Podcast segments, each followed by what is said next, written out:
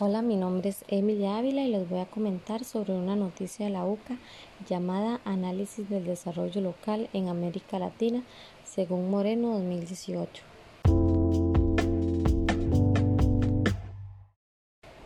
En primera instancia, se resaltan ciertos elementos importantes para el desarrollo local, sobre todo en áreas como políticas y programas de gobiernos, recursos y actividades económicas, y alianzas y sinergias públicos y privadas, siguiendo una línea similar a lo estudiado en el curso, donde el desarrollo beneficia a los ciudadanos desde distintos ámbitos. Además, se hace referencia a un aspecto de gran relevancia, como lo es la participación, la cual es la esencia de la dinámica del desarrollo económico local, la cual involucra la participación de la comunidad.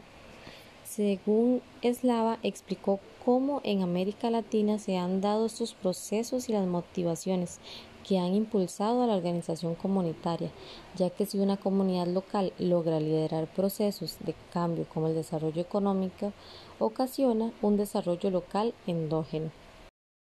Según mi perspectiva, el desarrollo local está sumamente ligado e integrado con la participación de la sociedad civil, ya que al tomar decisiones y consensos en conjunto genera desarrollo en las comunidades, donde los proyectos e innovaciones juegan un papel fundamental.